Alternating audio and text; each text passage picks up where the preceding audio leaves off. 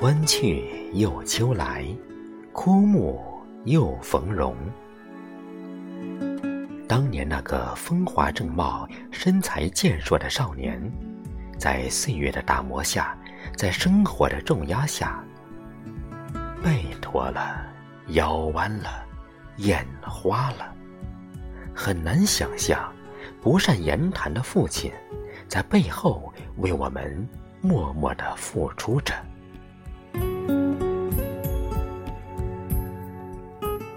时光飞逝。我们长大成家，为人父母，而父母在慢慢的变老。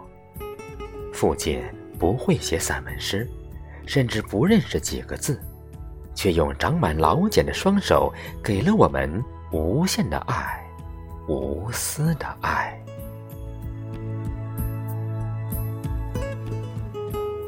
年幼时，总是认为。爸爸能修理世上所有的东西，能处理世上所有的事情，能做出世上所有的玩具，是一个大超人。其实他曾经也是个少年，下河摸鱼，上树捉鸟。自从他看到产房里那个小小的人儿，从此多了一份担当，多了一份责任。更多了一份挚爱。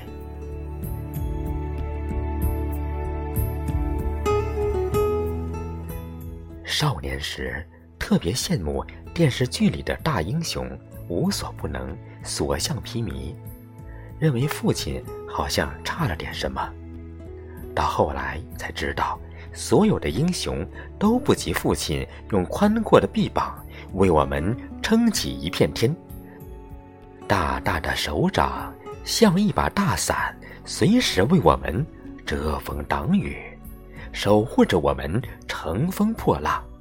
他自己却被雨水淋得湿透。长大后，上学、上班、成家，父亲渐渐淡出了我们的生活，而父亲的视线却从未离开过我们。总是有更多的牵挂与不舍，叮嘱与担忧。人到中年后，真正的读懂了父亲，他是这世上最孤独、最无私、压力最大的男人。一边是生活，一边是责任。为了给我们更好的明天，每天与时间赛跑，辛苦着，拼搏着，却从无怨言。咬紧牙关，扛下了所有的问题。你的前半生，我无法参与；你的后半生，我奉陪到底。这句话是某次父亲节举办的“我最想对父亲说的一句话”活动中获奖作品。已为人父的我们，回头再读这句话时，潸然泪下。百感交集，恍然大悟。时光就是这么不经意的改变着他的容颜和体型。现如今，他更需要陪伴和守护，慰藉和关怀。爱，不是说说而已，爱要身体力行。有时间就打个电话回家。哪怕只是问他一句“吃饭了吗”也好。忙里偷闲跑回家一趟，哪怕什么也不带，静静的陪他晒会儿太阳也好。生日的时候给他买一个小礼物，哪怕是个简简单单的靠枕也好。在平平仄仄的岁月里，多抽时空。